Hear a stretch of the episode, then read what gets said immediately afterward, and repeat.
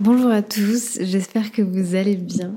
On se retrouve dans un nouvel épisode de podcast. Déjà, j'espère que vous allez bien, tout simplement.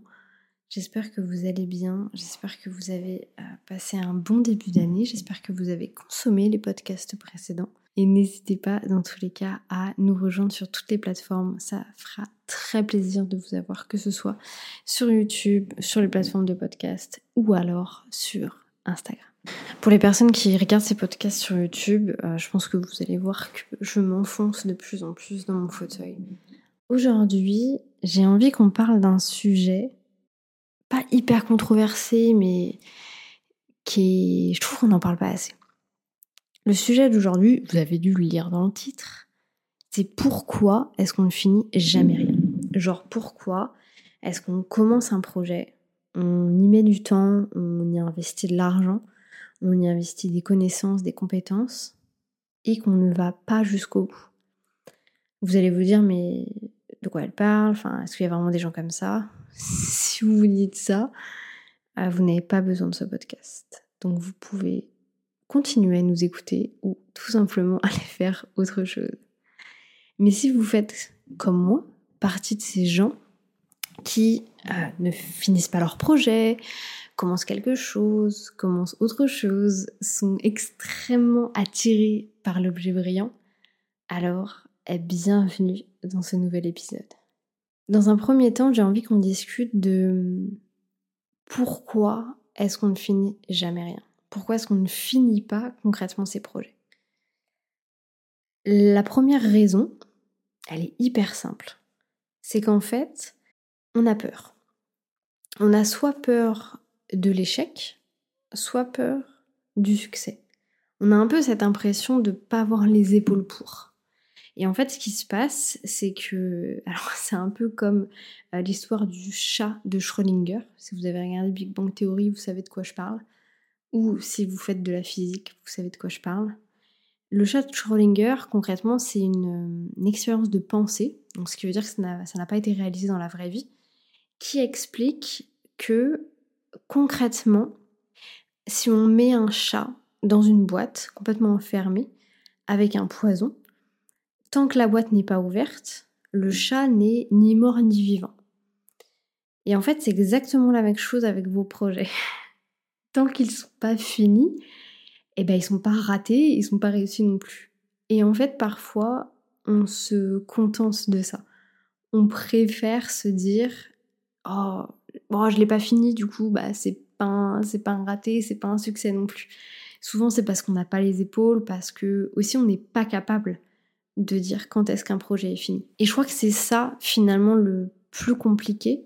C'est pas forcément, du coup, bah, d'éviter la réalité, le fait que ce soit un, un échec ou un succès, mais vraiment d'avoir ce côté je sais pas si mon projet il est terminé. Je sais pas si j'ai fini ce que je devais faire. Et en fait, très souvent, et je vous assure, hein, très très souvent, c'est le cas. Et en fait, c'est le cas parce que on manque de ce qu'on appelle euh, des indicateurs de succès. Ou en fait, c'est juste qu'on avait des objectifs qui étaient tellement farfelus qu'on n'est pas capable de dire voilà, cette chose-là a été faite, cette chose-là n'a pas été faite. Donc ça, c'est hyper hyper important de vraiment d'avoir des indicateurs de succès, de pouvoir du coup être capable de dire quand la chose 1, 2, 3 et 4 auront été faites dans leur entièreté, alors on sera vraiment bah, prêt en fait à passer à autre chose et à terminer ce projet. Donc ça c'est la raison numéro 2. La raison numéro 3, très souvent il s'agit de la mauvaise organisation. Un des premiers exercices que je fais faire aux gens avec qui je travaille, c'est, euh, pas un premier mais un des premiers, c'est de travailler sur leur saisonnalité. Concrètement, de comprendre la saisonnalité de leur marché, de leur business, je vous donne l'exemple euh, que j'utilise toujours, l'exemple du fitness. Donc le fitness a une saisonnalité qui va être extrêmement forte. Du coup, il y a un gros pic en fait en septembre, juste après l'été. Il y a un deuxième gros pic encore plus gros au mois de janvier, après les fêtes. Et il y a un autre pic euh, mai-juin, avant la période d'été. Donc ça, c'est vraiment la saisonnalité en fait du monde du fitness. Et c'est très important que vous compreniez votre propre saisonnalité afin de pouvoir comprendre comment est-ce que vous allez pouvoir organiser votre année. Je vous donne un exemple. moi, j'ai fait du coup bah, mon, bilan là de, l'année 2022. Je me suis rendu compte que clairement, j'avais eu un gros pic en mars-avril, un autre en septembre et un autre au mois de décembre. Qu'est-ce que ça veut dire? Bah, Concrètement, l'année prochaine, je prends des vacances juillet-août. ça, c'est sûr et certain. Mais ça veut aussi dire que la manière dont je vais organiser mes projets, organiser mes lancements va être complètement, complètement différente parce que je vais avoir plus de manières d'anticiper les choses. Alors attention, ça ne veut pas dire que mon année 2022 va être exactement comme mon année 2023, mais au moins j'aurai une base pour pouvoir le créer. Ce que j'ai envie que vous compreniez par là, c'est que si vous n'avez pas d'organisation, c'est-à-dire que si vous ne savez pas ce que vous allez faire après le projet que vous êtes en train de faire maintenant, vous allez avoir tendance à glander. C'est-à-dire que vous allez prendre votre temps parce que vous n'allez pas vous dire genre oh, j'ai un autre projet, faut que je me dépêche. Non, c'est je sais pas ce que je fais, donc je prends mon temps parce que j'ai pas non plus envie de rien faire. Et en fait, ça c'est encore pire limite que d'avoir peur du succès ou d'avoir peur de l'échec, c'est que du coup vous vous retrouvez à faire quelque chose qui aurait pu être fait en trois mois, vous prenez un an pour le faire. Ou alors euh, quelque chose qui aurait pu être fait en trois semaines, vous prenez trois mois pour le faire.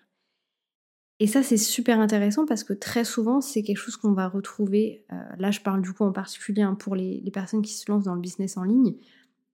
C'est comme on n'a pas vraiment les étapes de comment se lancer, comment gagner de l'argent, comment trouver ses premiers clients. On passe beaucoup, beaucoup de temps sur des choses qui finalement n'ont pas forcément d'importance. Euh, je dis pas que l'identité visuelle ça n'a pas d'importance, mais disons que voilà, moi j'ai changé la mienne en cours de route, euh, ça m'a pas empêché de, de faire, de développer mon business entre les deux. Donc c'est très important ce côté d'organisation, de savoir ce qui va se passer, parce que sinon, clairement, clairement, vous allez avoir tendance à glander. Mais du coup, vous allez me dire, mais on fait comment? Genre, euh, ok, tu viens d'expliquer euh, trois concepts, je les ai très bien compris, et ta vie dans le mille, c'est exactement ce que je suis en train de vivre, comment est-ce que je fais? Alors, comment est-ce que vous pouvez faire? Du coup, la première chose, bah, bien entendu, c'est travailler sur votre organisation c'est d'avoir conscience de vos projets long terme, moyen terme et court terme. Je vous dis pas de savoir ce que vous allez faire en décembre 2023, je vous dis juste d'anticiper euh, ce qui pourrait potentiellement être fait après. Donc ça, c'est une des premières choses. Et d'ailleurs, stay tuned parce que j'ai une formation qui sort sur le sujet cette année. Mais d'ailleurs, vous pouvez retrouver énormément de vidéos YouTube où j'en parle euh, sur comment se fixer des objectifs, comment organiser votre année 2023. Enfin, voilà, n'hésitez pas à vraiment aller voir cette vidéo si vous sentez que c'est quelque chose qui vous bloque. À côté de ça, on va aussi avoir, comme je vous le disais juste avant, ce concept des indicateurs de succès. En fait, d'être capable de dire mon projet est terminé ou non. Ça ne veut pas dire que ça va être un succès, ça ne veut pas dire que ça va être un raté, mais au moins il est terminé. Il est terminé et je peux le délivrer, je peux lui donner vie, et ensuite je peux voir ce qui va se passer. Donc vraiment, à chaque fois que vous créez des projets, créez-vous des indicateurs de succès. Parce que c'est essentiel euh, de pouvoir avancer de cette manière. J'espère que cet épisode vous aura plu. Comme d'habitude, j'essaie de faire un épisode qui sera en dessous euh, des 10 minutes, comme c'était le concept de ce podcast à la base. Donc voilà, n'hésitez pas à me dire si c'est un podcast qui du coup vous plaît, si vous aimez bien l'écouter. Euh, ça fait très chaud au cœur parce que je pense qu'on ne se rend pas compte, mais quand on a, voilà, forcément, il y a des chiffres qui, qui montent. Moi, je vois les vues qui se passent, euh, que ce soit sur YouTube, que ce soit euh, sur le podcast, etc. Et en fait, parfois, on a du mal à se rendre compte qu'il y a des gens derrière ça. Et je sais que beaucoup d'entre vous font sans doute partie de la communauté euh, silencieuse, mais quand c'est pas bien, on le dit beaucoup. Donc quand c'est cool, il faut le dire aussi. Donc n'hésitez pas à le dire si le podcast vous plaît. Sur ce, moi je vous laisse là-dessus. Je vous souhaite une bonne journée, une bonne matinée, une bonne soirée. Peu importe quand est-ce que vous allez écouter cet épisode de podcast. Et je vous dis à bientôt pour un nouvel épisode.